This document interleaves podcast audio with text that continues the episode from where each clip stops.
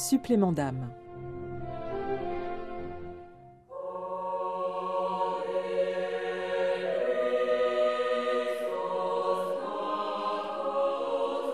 Le Verbe était la vraie lumière qui éclaire tout homme en venant dans le monde. Ainsi l'évangéliste Jean décrit-il l'incarnation. La venue du Christ parmi les hommes est comme un clair-obscur.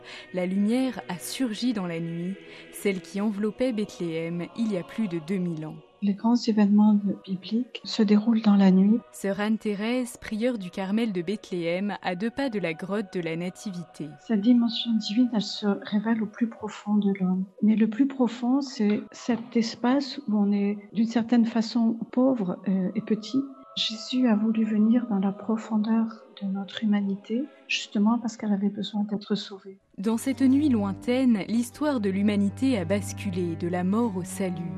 Mais l'obscurité persiste à travers les crises qui se succèdent.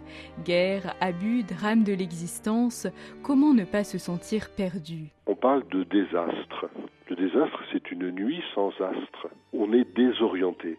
Si on se réoriente, alors il n'y a plus de désastre. Dont Samuel, abbé de Novidvour en République tchèque, auteur du livre Et la nuit devient lumière. Il y a un désir, il y a une étoile qui m'attire vers elle. Et la nuit cesse d'être quelque chose qui est désespérant. La nuit est désespérant pour les citadins. Mais nous autres moines qui vivons dans la nature, le plus souvent la nuit est très très belle. Et c'est la nuit qu'on voit les étoiles. Sur ces routes nocturnes, le Seigneur vient s'offrir.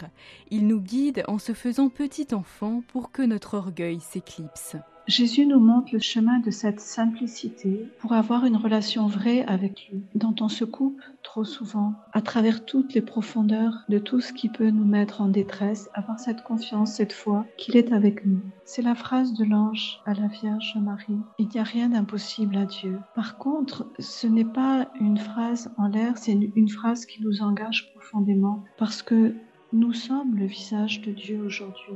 Ça engage notre euh, responsabilité de chrétien. Mais comment devenir chrétien si ce n'est dans cette euh, relation profonde, cette confiance profonde en Dieu?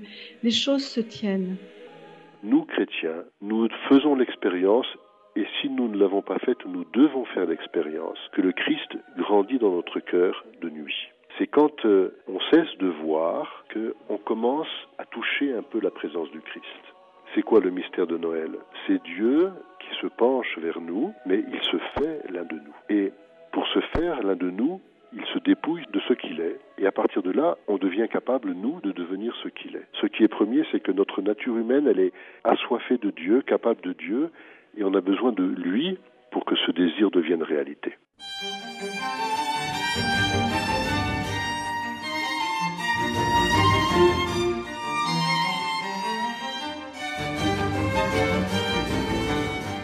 Lorsque dans la nuit de Noël ou dans les nuits de notre vie survient cette rencontre avec le Christ, lorsque le ciel noir s'illumine de l'étoile de sa présence, alors le pays de l'ombre s'éclaire. Il y a une naissance que Jésus fait en chacun de nos cœurs et que nous avons à protéger. Quand on pense à l'Ukraine aussi, je pense qu'un des premiers messages du pape François, ça a été de dire nous sommes avec vous. Ça exprime aussi une impuissance de dire on est avec vous. Qu'est-ce qu'on fait? Mais je crois que l'impuissance humaine ressentie, ça fait partie aussi du salut parce que c'est pas nous qui nous sauvons, c'est pas nous qui pouvons sauver les autres, c'est appeler le sauveur. Même si la croix demeure, Noël annonce déjà l'aube de la résurrection. La nuit, c'est le don d'un nouveau jour. Le Christ, c'est le soleil qui vient. Ça veut dire que la nuit dans laquelle nous vivons, c'est une nuit qui annonce la lumière. Et la nuit devient lumière si je la regarde avec un regard de foi, et si j'accueille le Sauveur en fait. La nuit c'est un trésor, et la nuit de Noël en particulier.